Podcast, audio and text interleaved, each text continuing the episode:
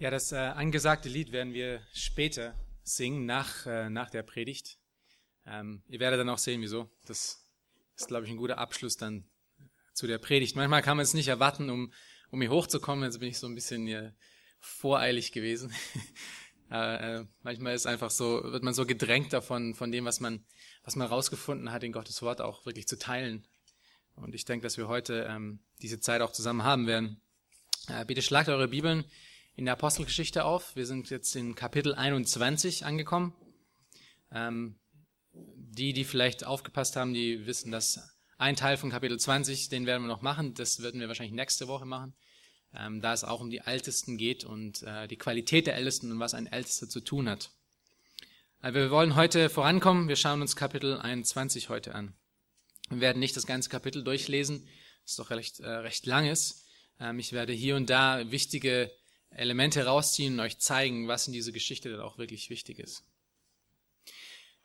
Vor 14 Tagen ähm, gab es ja diesen Extremsportler Felix Baumgartner, der aus äh, 39 Kilometer Höhe ähm, aus einem Ballon rausgesprungen ist und dann äh, den ähm, Weltrekord in, vom höchsten Absprung, Skydiving, ähm, geschafft hat, aber auch der schnellste Mann, der hat die äh, Schallmauer durchbrochen in seinem Absprung. Wer, wer, hat das alles gesehen? Ja, doch recht viele, oder? Ähm, wir hatten, wir saßen alle irgendwie vor den Fernseher, ob wir wollten oder nicht. Ich war auch erst so ein bisschen, naja, will nicht wirklich, aber dann hat es mich doch interessiert. Ähm, also wir hatten irgendwie die, die, den Mut und, und die Verrücktheit dieses, dieses Menschen irgendwie bewundert, oder? War Felix Baumgartner wirklich der mutigste Mann, den es gibt? Durch was war denn eigentlich motiviert, das zu tun? Habt ihr euch schon mal gefragt? Selbstverherrlichung. Ja, das war hauptsächlich Selbstverherrlichung.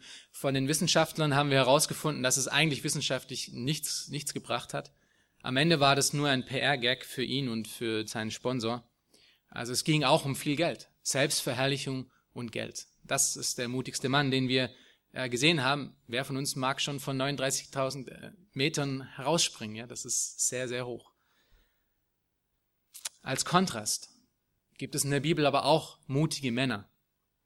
Ja, so, so kennen wir zum Beispiel äh, äh, Josua und Kaleb, die sich dem ganzen Volk und den anderen Leitern entgegenstellen, wo die alle gesagt haben, wir wollen nicht in dieses versprochene Land hinein, denn es gibt zu große Städte, zu große Krieger, es gibt Riesen, die darin laufen, da gehen wir nicht hin.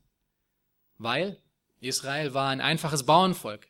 Die hatten nicht die Waffen und die Ausrüstung, um solche Männer zu bekämpfen. Aber Josua und Kaleb haben gesagt, wir gehen voran, weil wir vertrauen unserem Gott.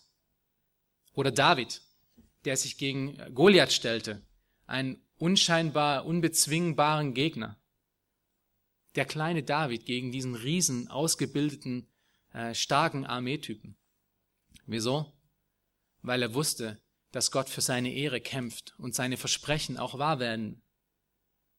Daniel weigerte sich, den Köter von Nebukadnezar zu nehmen und äh, das Essen des Königs zu genießen, damit er nicht, ähm, äh, damit er nicht in die Gefahr lief, ähm, auch davon beeinflusst zu werden und seinen Glauben zu verlieren. Und er lief Gefahr, um an der, auf der Stelle umgebracht zu werden, weil er diesen Befehl missachtete. Aber er vertraute Gottes führender Hand. Oder wir können an, an Shedrach, ähm, Mishach und Abednego denken, ähm, die sich weigerten, ähm, vor diesem Götzenbild, das Nebuchadnezzar aufgestellt hatte, niederzuknien. Und äh, ihr müsst euch nochmal anschauen, was da los war. Ja, das waren Tausende über Tausende Leute, die auf diesem Platz zusammengekommen sind und alle mussten niederknien vor diesem Götzenbild und nur vier Jungs standen da und haben sich nicht niedergekniet, weil sie ihren Gott fürchteten und nicht den Gott ähm, Nebuchadnezzar, der sich selber zum Gott machte. Oder wir können auch an Paulus denken. Ja, wir haben, waren ja jetzt in der Apostelgeschichte und haben sehr oft gesehen, wie sich Paulus als Zielscheibe seiner Feinde in den Weg stellte, damit Gottes Ehre nach vorne kommt, damit das Evangelium vorankommt. Was hatten alle diese biblischen ähm, Vorbilder denn gemeinsam? Sie hatten eines gemeinsam. Und das war eine unumstößliche Überzeugung davon, dass Gott wahr ist und dass Gott wirklich auch in ihrem Leben das vollbringen wird, was er versprochen hat. Und das bewirkte unmenschlichen Mut. Einen unmenschlichen Mut, der, ähm, der sich gegenüber alles setzte und der aus Glauben und Kraft, aus Liebe fundiert, funktionierte. Alle Menschen, die jemals von Gott auf dieser Welt für Gottes Reich auf eine Art und Weise groß verwendet wurden, hatten diese zweifellose Überzeugung.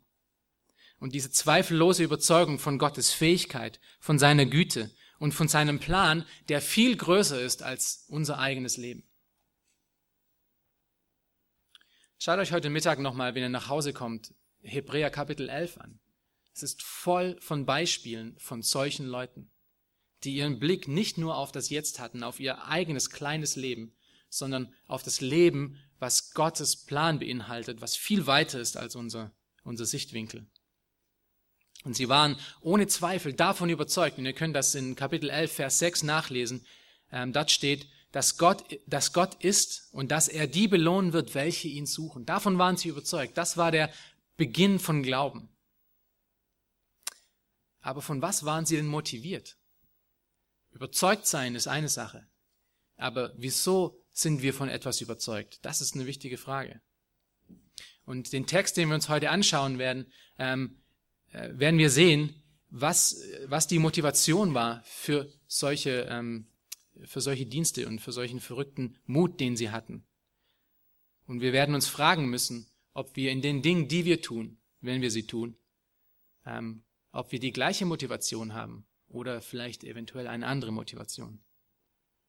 Aber lasst uns erstmal die Geschichte anschauen, äh, die wir uns heute ähm, vor uns haben in Kapitel 21, ähm, um genau zu sehen, was hier unser Vorbild denn sein soll. Wir werden in dem Text, den wir vor uns haben, heute vier Eigenschaften äh, von einem entschiedenen Leben sehen. Vier Eigenschaften von einem entschiedenen Leben. Und dieses entschiedene Leben war das Leben von Paulus. Und diese vier Eigenschaften sind folgende. Sie waren entschieden zu leben, um klare Ziele zu verfolgen. Klare Ziele zu verfolgen. Wir werden das in den Versen eins bis sieben sehen. Das Leben von Paulus war entschieden, indem er keine Ablenkung von diesem Ziel, auf das er zulief, zuließ. Wir werden das von Versen 8 bis 15 sehen. Wir werden sehen, dass Paulus' Leben entschieden war, indem er in allem immer Gottes Ehre suchte. Wir werden das in den Versen 15 bis 26 sehen. Und wir werden sehen, dass Paulus' Leben entschieden war, indem er sich selbst gab, um jeden Preis. Und am Ende der Zeit, und das soll dann der Punkt werden, wollen wir uns nochmal anschauen, was denn Paulus dazu motivierte, um so ein Leben zu leben, was wir heute sehen werden. Und wir werden sehen, dass diese Frage von Motivation extrem wichtig ist. Lass uns mit dem ersten anfangen. Wir werden sehen, dass Paulus klare Ziele verfolgte, was ein entschiedenes Leben ausmacht. Kapitel 21 beginnt natürlich ähm, mit dem Ende von Kapitel 20, wo wir gesehen haben, dass Paulus sich verabschiedete von den ähm, von den Ältesten in Ephesus. Er hat sie in Milet getroffen. Ähm, und diese Verabschiedung ging allen so nah, weil sie so nah aneinander äh, lebten, dass sie sich förmlich voneinander losreißen mussten. Schaut euch mal Vers 1 an von Kapitel 21. Als wir, ihn, als wir uns von ihnen losgerissen hatten und schließlich abgefahren waren, kamen wir geradewegs nach Kos und am folgenden Tag nach Rhodos und von da nach Patara. Ja, wir können richtig sehen, wie sie sich förmlich sie, sie wollten eigentlich nicht, dass Paulus geht, aber sie, sie, sie wussten, dass er gehen muss, aber sie wollten doch nicht, dass dieser, dieser Zwiespalt, die mussten sich wirklich losreißen. Aber wohin, wohin war denn Paulus unterwegs? Wie ihr euch vielleicht noch erinnern könnt, ähm, von den letzten paar Malen war Paulus seit Kapitel 19 in äh, Ephesus. Er hatte dort einen unglaublich gesegneten Dienst, so dass er seine Abreise vorübergehend ähm, nach hinten geschoben hatte. Und wir lesen das in 1. Korinther 16, Verse 8 bis 9, wo er sagt, ich werde aber bis Pfingsten in Ephesus bleiben, denn eine Tür hat sich aufgetan, weit und vielversprechend. Und es gibt viele Widersacher. Ja, das ist diese Zwiespalt schon wieder. Hier gibt es einen, einen Riesendienst und dieser Dienst wird von Widersachern ähm, bekämpft. Wir lesen dann in Apostelgeschichte 19, Vers 21, welches Ziel Paulus eigentlich hatte. Ja, er war in Ephesus, er wurde, wollte etwas länger bleiben, weil der Dienst wirklich sehr gesegnet war, aber er hatte ein Ziel verfolgt. Und wir lesen das Apostelgeschichte 19, Vers 21, sagt folgendes. Nachdem aber diese Dinge ausgerichtet waren, nahm sich Paulus im Geist vor, zuerst durch Mazedonien und Achaia zu ziehen und dann nach Jerusalem zu reisen, indem er sprach, wenn ich dort gewesen bin, muss ich auch Rom sehen. Paulus hatte geplant, wohin er gehen wollte. Ähm, aber Rom war nicht sein eigentliches Ziel und wir lesen das in Römer Kapitel 15, Vers 24 was sein eigentliches Ziel war. Dort sagt er nämlich, so will ich auf der Reise nach Spanien zu euch kommen. Denn ich hoffe, euch auf der Durchreise zu sehen und von euch dorthin geleitet zu werden, wenn ich mich zuvor ein wenig an euch erquickt habe. Und er schreibt hier natürlich an die Römer, sozusagen, sein Ziel ist nach Spanien zu gehen. Er wird auf diesem, auf diesem Weg erstmal einen, einen großen Halt in Jerusalem machen, wir werden gleich sehen, wieso. Und dann wird er noch in Rom vorbeischauen um dann nach Spanien ein neues Missionsfeld aufzumachen. Paulus war der absolute Pionier, Pioniermissionar, der immer dahin ging, wo Christus noch nicht gepredigt wurde. Und diesen klaren Weg hatte Paulus vor sich. Er wusste, zu was Gott ihn gerufen hatte und er folgte diesen Weg. Ging Paulus seine eigene Wege? Tat er einfach, ja, ich habe jetzt Lust dahin zu gehen oder das zu tun? Nein, wie wir schon vorher mal gelesen hatten, ließ Paulus sich durch den Heiligen Geist leiten. Und wir sehen das in Apostelgeschichte 16, Vers 6 bis 7, die wir jetzt nicht nochmal lesen. Ähm, aber wir sehen da, dass, dass Paulus sich nicht gegen den Heiligen Geist stemmte, in keinen seinen Wegen, sondern immer dahin ging, wo Gott ihn haben wollte. Anscheinend hatte Paulus es eilig, um nach Jerusalem zu kommen. Und das lesen wir in Kapitel 20, Vers 16 wo folgendes steht. Paulus hatte nämlich beschlossen, an Ephesus vorbeizusegeln, damit er in der Provinz Asien nicht zu viel Zeit zubringen musste, denn er beeilte sich, um möglichst am Tag der Pfingsten in Jerusalem zu sein. Was, was war denn der Grund für die Eile von Paulus, um nach Jerusalem zu kommen? Hier ist ein bisschen Hintergrundwissen nötig. Ähm, wie ihr vielleicht euch noch daran erinnern könnt, in Apostelgeschichte 11 ähm, haben wir davon gehört, dass es äh, zu der Zeit, wo Paulus da war, eine riesen Hungersnot gab in dieser Zeit. Der Apostel Agap, der Apostel, der Prophet Agapus hatte das vorausgesagt und es kam unter Claudius, äh, dem Kaiser Claudius auch ähm, war, eine, eine Riesendürre äh, ging über das Land. Und ähm, aufgrund davon ging es natürlich diesen, der ganzen Region extrem schlecht für sehr lange Zeit. Das heißt, den Gläubigen in Jerusalem den, den Juden, die zum Glauben kamen, die hatten wirklich ökonomische Probleme. Sie waren arm. Ihnen ging es zwar geistlich gut, aber sie hatten physische Nöte. Und das Zweite war, ähm, weil sie sich bekehrten und äh, in Jerusalem alles sehr, sehr eng ähm, an, an der Religion hing, weil sie sich nun bekehrten zum Glauben, zu Christus, waren sie natürlich eine Randgruppe, die immer weiter und weiter nach außen gedrängt wurde und so natürlich ökonomische Nachteile hatte. Also diese Gruppe, den Gläubigen in Jerusalem ging es wirklich nicht gut. Und wir, wir sehen daran, wie dramatisch eigentlich der Zustand von den Gläubigen in Jerusalem war, äh, dass Paulus es in mindestens zwei Briefen nennt und mindestens vier Gemeindengruppen anspricht, um äh, dafür zu sorgen, dass Hilfe geleistet wird. Und die, die beiden Briefe, in denen er darüber schreibt, ist 1. Korinther und 2. Korinther. Und die vier Gemeindengruppen, die er anschreibt, sind die Gemeinden in Achaia, die Gemeinden in Mazedonien, die Gemeinden in Korinth und die Gemeinden in Galatien. Und er bittet sie um Hilfe für die gläubigen Juden in Jerusalem. Also diese Angelegenheit von dieses Problem, was die, was die Juden hatten, was die gläubigen Juden hatten in Israel, in äh, Jerusalem, war wirklich keine kleine Sache. Paulus verstand äh, die Wichtigkeit der Einheit von, von allen Gemeinden. Wir sehen einen Teil davon in 1. Korinther 12, Vers 26, wo er Folgendes sagt. Wenn ein Glied leidet, so leiden alle Glieder mit. Und wenn ein Glied geehrt wird, so freuen sich alle Glieder mit. Auch wenn der Kontext und das Prinzip hier ganz speziell auf die Gemeinde zutrifft, auf die einzelnen Leute, ähm, bringt Jakobus das in Jakobus 2, Verse 15 bis 16 auf eine allgemeine Ebene hoch, wenn er Folgendes sagt. Wenn nun ein Bruder oder eine Schwester ohne Kleidung ist und es ihnen an der täglichen Nahrung fehlt und jemand von euch würde zu ihnen sagen, geht hin in Frieden, wärmt und sättigt euch, aber ihr würdet ihnen nicht geben, was zur Befriedigung ihrer leiblichen Bedürfnisse erforderlich ist, was würde das helfen? Und der Kontext von dem, was er hier spricht, ist natürlich wahrer Glaube gegenüber geheuchelter Glaube.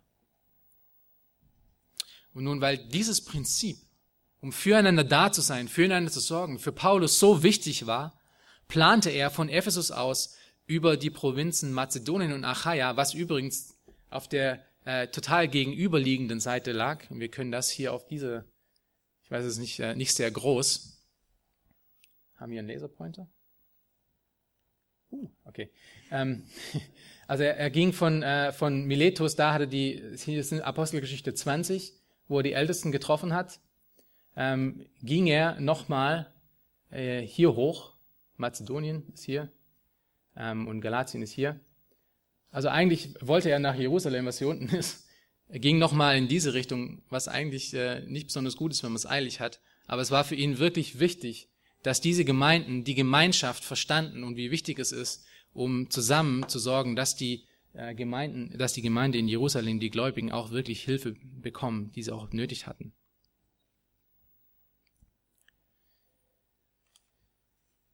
Er wusste natürlich von der Spannung, die zwischen den griechischen Gemeinden und den ähm, ehemals jüdischen Gemeinden äh, entstand. Und deshalb wollte, war es für ihn auch so wichtig, dass gerade die griechischen Gemeinden dafür Sorge tragen würden, dass es den Gläubigen in Jerusalem äh, gut gehen würde, sodass die Gemeinschaft von der Gemeinde auch wirklich unterstützt wird. Lass uns aber nochmal zurück zur Apostelgeschichte 21 gehen. Schaut euch nochmal Vers 1 an. Paulus reiste dort von Miletus über Kos nach Rhodos, also hier Miletus, Kos, Rhodos und ging dann nach äh, Tyre, um nach Jerusalem zu kommen. Ähm, und wir sehen an dieser, an dieser Überfahrt hier, dass Paulus es ziemlich eilig hatte. Denn normalerweise, wenn man nach Jerusalem fahren würde von hier oben, würde man mit seinem Schiff immer hier äh, schön an, an äh, na, nicht am Strand, Ja, genau. Entlangfahren hier.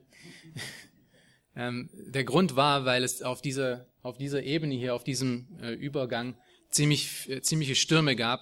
Und wir lesen das auch später, wenn ihr euch vielleicht daran erinnern könnt, dass auf dem Weg nach Rom ähm, Paulus' Schiff gerade auf dieser Reise ähm, zerschellt. Also es gab ziemliche Stürme. Es war ein, ein großes Risiko eigentlich, um diese Reise von Rhodos nicht über das Land, nicht an, am Land entlang, nicht an der Küste entlang zu machen. Jetzt habe ich das Wort, äh, sondern hier direkt rüber zu gehen. Wir sehen, dass Paulus es wirklich eilig hatte. Wieso tat Paulus das? Wieso tat Paulus, äh, nahm er die Reise, die eigentlich viel gefährlicher war? Nun, er tat es, ähm, weil er ein Ziel vor Augen hatte. Und das Ziel war es, den gläubigen Brüdern in Jerusalem so schnell wie möglich in ihrer Not zu helfen. In Apostelgeschichte 24, ein paar Kapitel später, in Vers 17 lesen wir, äh, als Paulus sich vor Felix verteidigt, wie er genau das auch sagt. Er sagt dort zu Felix nämlich, ich bin aber nach vielen Jahren gekommen, um Almosen für mein Volk und Opfer zu bringen. Paulus war also nicht von Pflicht getrieben. Ja, es war keine äh, kein, kein Besuch, der irgendwie geplant war, den er irgendwie annehmen musste, weil er halt Apostel war und er musste jetzt auch mal nach Jerusalem gehen, denn es war wirklich mal nötig, dass er auch mal dort sein Gesicht blicken lassen würde. Nein, Paulus ging dahin, weil ihn die Liebe und die Fürsorge für die Gemeinde trieb dazu. Als Paulus nun in, in Tyre ankam, was hier ist, ähm, verbrachte er dort sieben Tage mit den Brüdern und Schwestern bevor er nach äh, Ptolemä und nach Caesarea weiterging. Das bringt uns zum zweiten Punkt, zur, ähm, zum zweiten entschiedenen Eigenschaft, entschieden zu leben. Und das ist keine Ablenkung zuzulassen. Keine Ablenkung zuzulassen.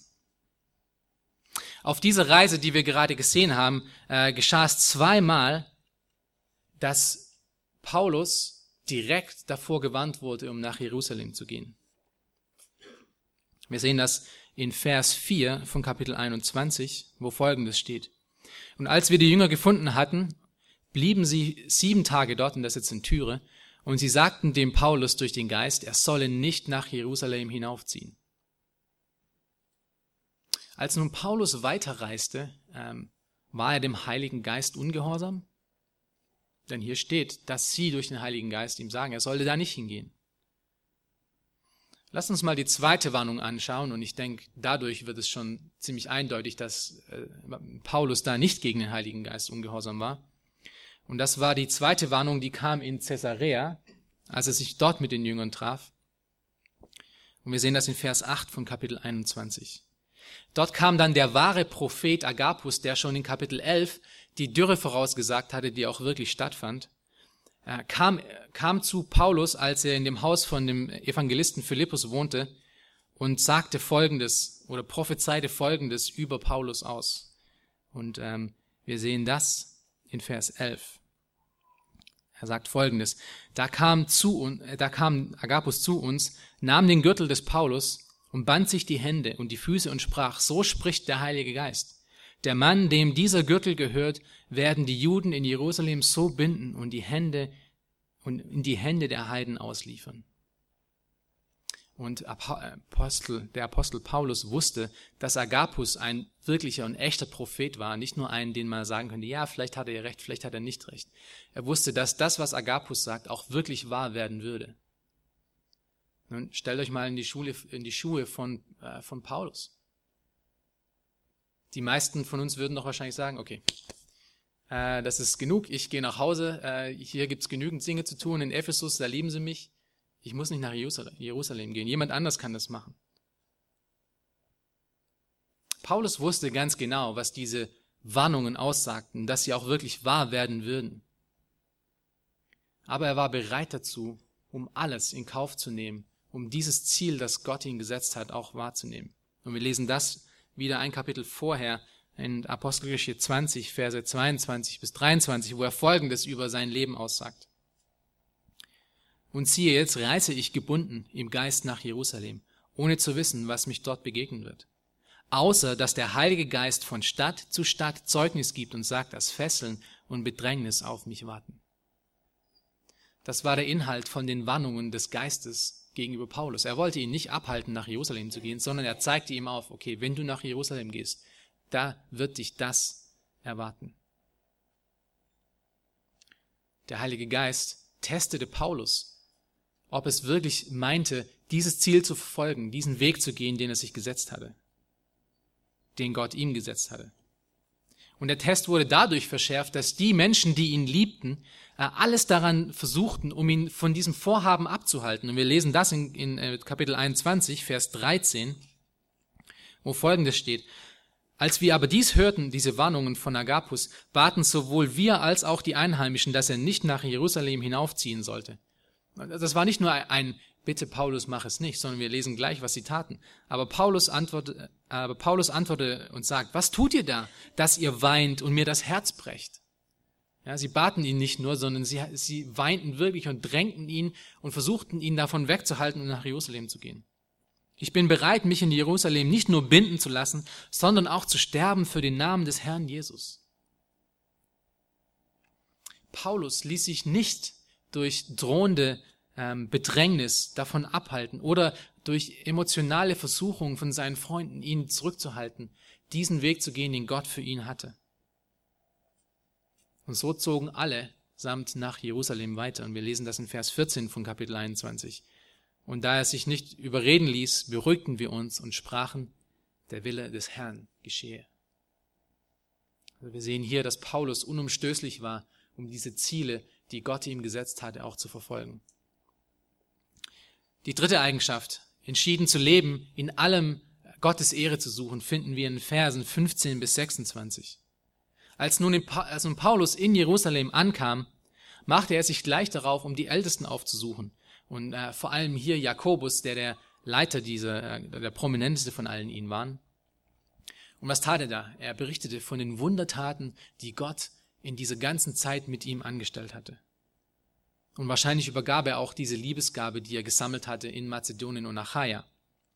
Und wir sehen das in äh, Vers 18 von Kapitel 21. Am folgenden Tag aber ging Paulus mit uns zu Jakobus und alle Ältesten fanden sich ein. Und nachdem er sie begrüßt hatte, erzählte er alles bis ins Einzelne, was Gott unter den Heiden durch seinen Dienst getan hatte. Und was war das Resultat? Schaut euch Vers 20 an. Sie aber priesen den Herrn, als sie dies hörten. Paulus hatte es eilig, um den Brüdern von Gottes Wundertaten zu erzählen, damit sie Gott wirklich preisen und loben und alle Ehre geben konnten. In den folgenden Versen erzählt uns Lukas, äh, wie Jakobus Paulus davor warnte, dass für die nun gläubig gewordenen Juden eine, eine Missinformation über Paulus stattfand. Ja, sie, sie dachten, dass Paulus wirklich sein, seinen Rücken dem ganzen Judentum gedreht hatte und überhaupt nichts mehr mit, mit, ähm, äh, mit, der, mit den Traditionen zu tun haben wollte. Und er bat ihn doch, ähm, das klarzustellen, dass er dies nicht getan hat. Und wir sehen das in Vers 21, weil es würde seinen Dienst natürlich bei den Juden, die jetzt gläubig geworden, äh, geworden sind, erschweren. Und um dies zu vermeiden, äh, gab Jakobus ihm den Vorschlag, dass er sich doch vier Männer nehmen sollte, die sich zeremoniell reinigen würden, äh, dass er sich mit ihnen zusammen zeremon zeremoniell reinigen würden, äh, um den Juden zu zeigen, dass er doch wirklich die Tradition nicht total ähm, von sich, von sich gegeben hat, dass er mit immer noch ordentlich wandelte. Und das lesen wir in, in Versen 23 bis 24 von Kapitel 21. Und in Vers 26 von dem Kapitel lesen wir, dass er das genau auch tat. Da steht, da nahm Paulus die Männer zu sich und ging am folgenden Tag, nachdem er sich hatte reinigen lassen, mit ihnen in den Tempel und kündigte die Erfüllung der Tage der Reinigung an, bis für jeden von ihnen das Opfer dargebracht werden sollte. Wieso tat Paulus das? Litt, litt Paulus an, an Menschenfurcht? Oder war er wirklich doch noch dem alten Gesetz verpflichtet, dass er diese ganzen Dinge noch tun musste? Nein, er tat das zu Gottes Ehre. Wir wissen das, weil er an anderer Stelle nämlich Folgende sagte, und das ist in 1. Korinther 9, äh, Verse 22 bis 23, wo er sagt, den Schwachen bin ich wie ein Schwacher geworden, damit ich die Schwachen gewinne. Ich bin allen alles geworden, damit ich auf alle Weise etliche rette. Dies aber tue ich um des Evangeliums willen, um an ihm teilzuhaben. Paulus war dazu entschieden, das Evangelium von Christus zu predigen und er war dazu entschieden, um sich nicht in diesen Weg zu stellen, damit Gott durch ihn wirklich alle Ehre bekommen konnte in allem, was er tue, dass er kein Stolperstein ist für irgendwelche Leute um ihn herum. Und das bringt uns zur vierten Eigenschaft von diesem entschiedenen Leben von Paulus, und das ist, finden wir in Versen 27 bis 33. Und das ist, dass er sich wirklich sein ganzes Leben gab. Denn der Vorschlag von Jakobus, den er gemacht hatte, sich mit diesen vier, ähm, äh, vier Männern reinigen zu lassen, wirkte anscheinend nur für die gläubig gewordenen Juden. Es wirkte nicht für die Juden, die ihm ans Leder wollten. Und wir lesen das nun zusammen von Verse 27 bis 33. Als aber die sieben Tage zu Ende gingen, brachten die Juden aus der Provinz Asia, die ihn im Tempel sahen, die ganze Volksmenge in Aufruhr und legten Hand an ihn und schrien, ihr israelitischen Männer, kommt zur Hilfe. Das ist der Mensch, der überall jedermann lehrt gegen das Volk und das Gesetz und diese Städte. Dazu hat er auch noch Griechen in den Tempel geführt und diese heilige Stätte entweiht. Sie hatten nämlich vorher in der Stadt den Epheser Trophimius mit ihm gesehen und meinten, Paulus habe ihn in den Tempel geführt. Da kam die ganze Stadt in Bewegung und es entstand ein Volksauflauf. Und sie ergriffen den Paulus und schleppten ihn zum Tempel hinaus und sogleich wurden die Türen verschlossen. Als sie ihn aber zu töten suchten, kam die Meldung hinauf zu dem Befehlshaber der Schar, dass ganz Jerusalem in Aufruhr sei. Der nahm, der nahm sogleich Soldaten und Hauptleute mit sich und eilte zu ihnen hinab. Als sie aber den Befehlshaber und die Soldaten sahen, hörten sie auf, den Paulus zu schlagen. Da kam der Befehlshaber herzu und verhaftete ihn und ließ ihn mit zwei Ketten fesseln und erkundigte sich, wer er denn sei und was er getan habe. Und das ist genau das, was der Heilige Geist vorgewarnt hatte. Es ist genau das, was Agapus vorausgesagt hatte, passieren würde. Und das wurde wahr. Und Paulus wusste das. Paulus wusste, dass das wahr wurde. Er wusste, dass etwas in diese Richtung geschehen würde. Aber das hielt ihn nicht davon ab, diesen Weg zu gehen. Das hielt ihn nicht davon ab, die zu lieben, für die, die Gott ihm gegeben hatte.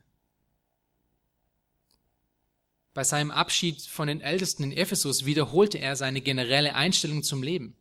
Wir können das nochmal lesen, Vers 24. Aber auf das alles nehme ich keine Rücksicht. Mein Leben ist mir auch selbst nicht teuer, wenn es gilt, meinen Lauf mit Freuden voll zu vollenden und den Dienst, den ich von dem Herrn Jesus empfangen habe, nämlich das Evangelium der Gnade Gottes zu bezeugen. Als Paulus unter den Faustschlägen der Juden und unter den Ketten der Römer war und litt, wusste er, dass er sich genau dort befand, wo Gott ihn haben wollte. Es war Gottes Weg für ihn. Paulus wusste das und er lief diesen Weg mit Freuden trotzdem. Er tat das, weil er davon überzeugt war, dass sein Leben nur ein ganz kleiner Teil von Gottes großem Plan ist. Er hielt sich und sein Leben nicht für so wichtig, dass er Gott darum flehen musste, äh, ihm vielleicht doch noch ein paar Jahre lieber zu schenken, denn er will, er will vielleicht irgendwie äh, noch eine Familie haben oder das noch sehen oder was auch immer. Sein Leben, das Leben für Paulus war ihm nur insofern wichtig, wie es zur Ehre Gottes diente und dem Evangelium von Jesus Christus. Er verstand seinen Auftrag hier auf Erden. Das ist der Auftrag, den auch du und ich haben. Und diesen Auftrag gibt er uns in 2. Korinther 5, Vers 20 bis 21, wo er Folgendes schreibt. So sind wir nun Botschafter für Christus. Und zwar so, dass Gott selbst durch uns ermahnt. So bitten wir nun stellvertretend für Christus, lasst euch versöhnen mit Gott. Denn er hat den, der von keiner Sünde wusste, für uns zur Sünde gemacht, damit wir in ihm zur Gerechtigkeit Gottes würden. Und Paulus war dazu entschlossen, selbst sein eigenes Leben für diese Botschaft zu geben, damit das Evangelium von Jesus Christus vorankommt und in dieser Welt verstreut wird. Zusammenfassend haben wir nun diese vier Eigenschaften von Paulus' Leben gesehen. Diese Eigenschaften, die ein entschiedenes Leben beschreiben. Diese vier Eigenschaften waren, dass Paulus erstens klare Ziele verfolgte. Ziele, die Gott wirklich alle Ehre geben würden. Dass er keine Ablenkung zuließ, um von diesen Zielen wegzukommen. Dass er in allem wirklich Gottes Ehre suchte, was er tat. Und dass er sich selbst sein ganzes Leben geben würde, um Gottes Ehre und ein Botschafter Jesus Christi zu sein. Ich hatte das schon öfters mal gesagt, oder wir hatten es generell mal gesagt in der Apostelgeschichte, dass ähm, die Apostelgeschichte nur eins zeigt, eigentlich in jeder seiner Geschichte. Sie zeigt, dass das Versprechen, was Jesus gegeben hatte, dass er seine Gemeinde bauen wird, in der Apostelgeschichte wahr wird. Und zwar in jeder Geschichte. Das ist die Absicht jedes Kapitels. Das ist, das ist, des ursprünglichen, äh, das ist die ursprüngliche Absicht des Autors und der ursprüngliche Absicht des Briefes. In, in diesem Kapitel hier in Apostelgeschichte 21 finden wir einen Anfang von einem Abschnitt, in dem Paulus immer weniger und weniger Einfluss auf die Gemeinden ähm, hatte. Doch Gott war noch nicht mit ihm fertig. Ähm, denn obwohl die Gemeinden in der Zwischenzeit relativ erwachsen waren, indem sie Ältesten hatten und auch äh, ein Großteil von der Schrift schon, gesunde Gemeindeleiter, setzt Kapitel 21 hier ein Marker in der Heilsgeschichte von Gott, einen Abschnitt, ähm, in dem wir uns nämlich jetzt gerade auch befinden. Und das ist der Abschnitt, in dem wir keinen Paulus mehr haben. Ein Abschnitt, in dem wir keine Apostel mehr haben, in dem wir keine Propheten mehr haben. Und dennoch hat uns Gott nicht allein gelassen. Er hat uns sein, wie wir letzte Woche gehört haben, sein zuverlässiges, reines und total genügsames Wort gegeben, indem wir von diesen Propheten und von Jesus Christus lesen können und dadurch zum Glauben kommen. Und Paulus sollte nun in seinem Leben demnach ein Vorbild für unser Leben sein. Und gerade was ein entschiedenes Leben anbetrifft. Und da bleibt aber eine Frage, und die ist jetzt nun wirklich wichtig, da bleibt eine Frage noch etwas unbeantwortet und nur teilweise beantwortet. Wieso ließ sich Paulus auf so ein Leben ein? Was trieb ihn dazu, so radikal zu leben? Was motivierte ihn, um sich gegen seine menschliche Natur und gegen die Versuchung zu dem ich-bezogenen und komfortablen Leben zu stemmen. Und diese, äh, diese Eigenschaften, von denen wir gerade gehört haben, dass er selbst dazu bereit war, sein Leben zu geben, was motivierte den Paulus dazu? Das ist eine wichtige Frage und ich denke, diese Frage ist extrem relevant, weil das ist die Frage, die auch wir uns stellen. Wir mögen all diese Dinge lesen von dem vorbildlichen Leben von Paulus. Wir, wir können davon hören, wie er im Glauben voranschritt und diese Wege ging und wie er von Gott benutzt wurde, um das Evangelium in der Welt zu verteilen. Und wir können denken, ja, das, das war Paulus. Es war halt so. Er wurde von Gott halt so gebraucht. Aber ich bin ja nicht Paulus. Wir lesen oft von den Glaubenshelden in der Schrift, als ob sie von einem anderen Stern sind. Wir lesen manchmal die Schrift wie ein, wie ein Comicheft von Superhelden. Ja, wir, wir sind die Zuschauer, wir sehen, wie sich die Geschichte entwickelt, aber wir sehen überhaupt nicht, dass es sehr viel mit uns zu tun hat. Wir lesen von Josua, von Kaleb, von David, von Daniel, von Shedrach, Mishach, Abednego und Paulus. Wir sehen uns da aber selber nicht drin. Aber ich möchte euch jetzt zeigen, dass das Denken nicht richtig ist. Natürlich war Paulus speziell. Er war ein Apostel. Aber dennoch war er von etwas motiviert, das ganz und gar nicht für uns fremd ist. Und ganz und gar nicht für uns fremd sein sollte. Schlagt eure Bibel mal zu 2. Korinther, Vers, äh, Kapitel 5, Verse 11 bis 15 auf. 2. Korinther 5, Verse 11 bis 15. Und hier werden wir davon lesen, was Paulus zu seinem ganzen Dienst motivierte, damit er so ein vorbildliches Leben führen konnte. 2. Korinther 5, Verse 11 bis 15. Dort steht Folgendes.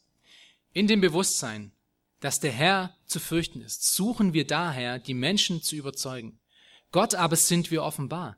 Ich hoffe aber auch, in eurem Gewissen offenbar zu sein.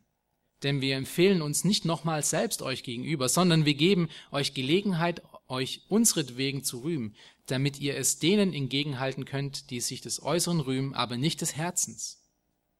Denn wenn wir je außer uns waren, so waren wir es für Gott. Wenn wir besonnen sind, sind wir es für euch. Und hier kommt es.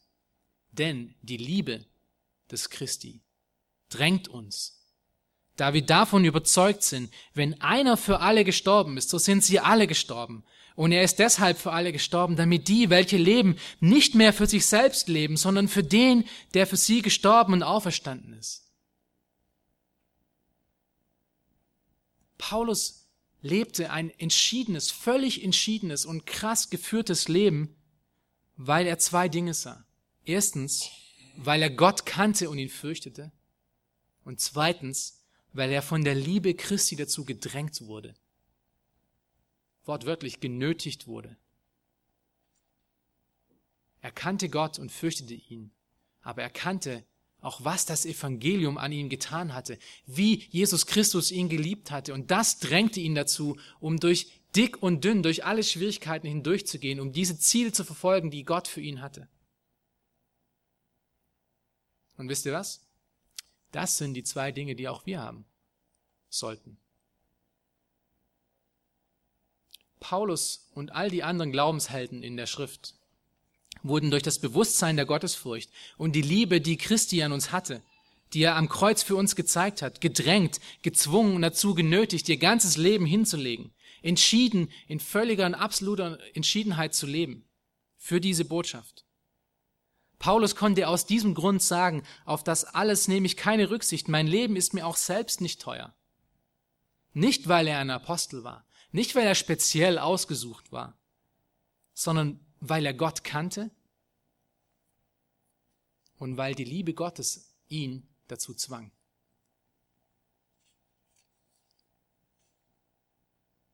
Meine lieben Geschwister, beides haben auch wir, wenn wir wirklich im Glauben stehen. Wieso leben wir denn oft so unentschlossen und unentschieden? Wieso kümmern wir uns eher um uns selbst und gehen keine geraden Wege. Weshalb können wir nicht wie Paulus unser ganzes Leben und nicht nur unsere Sonntagsexistenz dazu hingeben, andere Menschen radikal zu lieben, so dass wir dadurch die Botschaft Jesu Christi werden. Du musst natürlich diese Frage für dich selber beantworten. Aber ich kann nur für mich das beantworten. Und der Grund, weshalb wir das nicht tun, ist Selbstliebe. Es ist auch Liebe aber es ist nicht die richtige. Ich lebe oft nicht so entschieden, wie Paulus gelebt hat, weil mir meine eigene Haut und mein eigener Komfort wichtiger ist und lieber ist. Ich gehe oft nicht die radikalen Wege, wie Paulus sie ging, weil ich faul und inkonsequent bin. Aber was war denn das höchste Gebot? Da könnt ihr euch noch dran erinnern, oder? Matthäus 22, Verse 36 bis 40. Da sprach Jesus, du sollst den Herrn, dein Gott lieben, mit deinem ganzen Herzen, mit deiner ganzen Seele und mit deinem ganzen Denken. Das ist das erste und größte Gebot. Und das zweite ist ihm vergleichbar. Du sollst deinen Nächsten lieben wie dich selbst. An diesen zwei Geboten hängen das ganze Gesetz und die Propheten. Was ist hier der motivierende Faktor? Was sind Worte, die immer wieder vorkommen in dieser Stelle? Es ist Liebe. Es ist Liebe. Nicht Selbstliebe, sondern Liebe zu Gott und Liebe zu Menschen.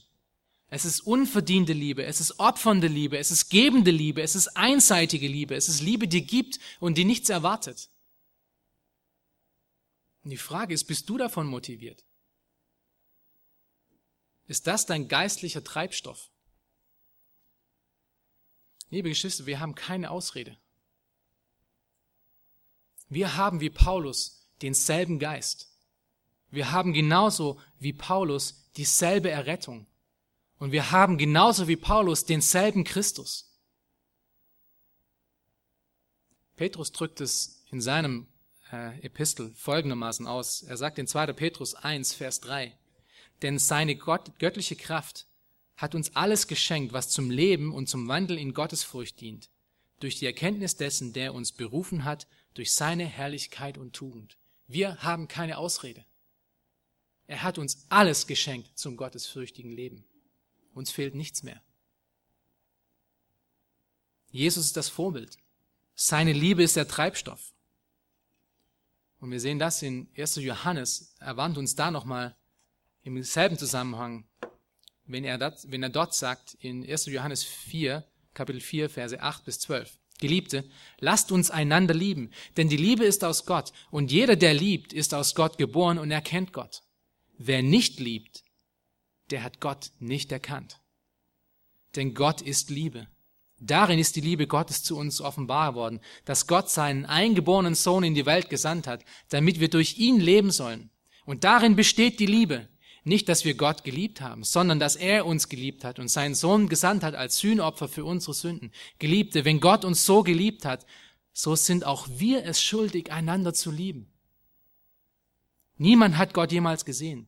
Wenn wir einander lieben, so, so bleibt Gott in uns und seine Liebe ist in uns vollkommen geworden. Wer nicht liebt, kennt Gott nicht. Wer Gott kennt, liebt. Wer Gott kennt, wird von Liebe getrieben, genauso wie die Apostel, genauso wie Paulus seine Dienste verrichten und ein entschiedenes Leben führen. Paulus lebte aus dem Grund ein total entschiedenes Leben, nicht weil er irgendein spezieller geistlicher Mensch war, sondern es war die Liebe des Christus, die auch du und ich haben, die ihn dazu trieb. Die Frage ist, wirst du dem Vorbild von Christus und dem der anderen Glaubenshelden folgen? Oder wirst du eher den Mut eines Felix Baumgartner aus dem Komfort deines Sessels bewundern und denken, Mensch, wäre ich doch so mutig, wäre ich doch so äh, vorangehend. Es ist uns alles gegeben worden, um radikal zu lieben, um unser Leben in voller Entschiedenheit für Christus und für seine Botschaft zu lieben, nicht nur nebensächlich, nicht nur sonntags, nicht nur einmal in der Woche, sondern unser ganzes Leben zu geben und wenn es unser Leben kostet. Es ist kein, kein verrücktes, ähm, kein verrückter Fundament, Fundamentalismus, sondern es ist einfach die Liebe Gottes auf unser tagtägliches Leben ausgelebt. Also lebe entschieden in der Liebe Christi. Amen. Bevor wir zum gemeinsamen Gebet kommen, ähm, möchte ich, dass wir zusammen das Lied singen. Äh, ich bin entschieden zu folgen Jesus. Denn jetzt habt ihr ein bisschen Hintergrund, was ihr da singt, wenn wir diese Worte singen. Lasst uns aufstehen dazu und dann am Ende davon werden wir gemeinsam beten.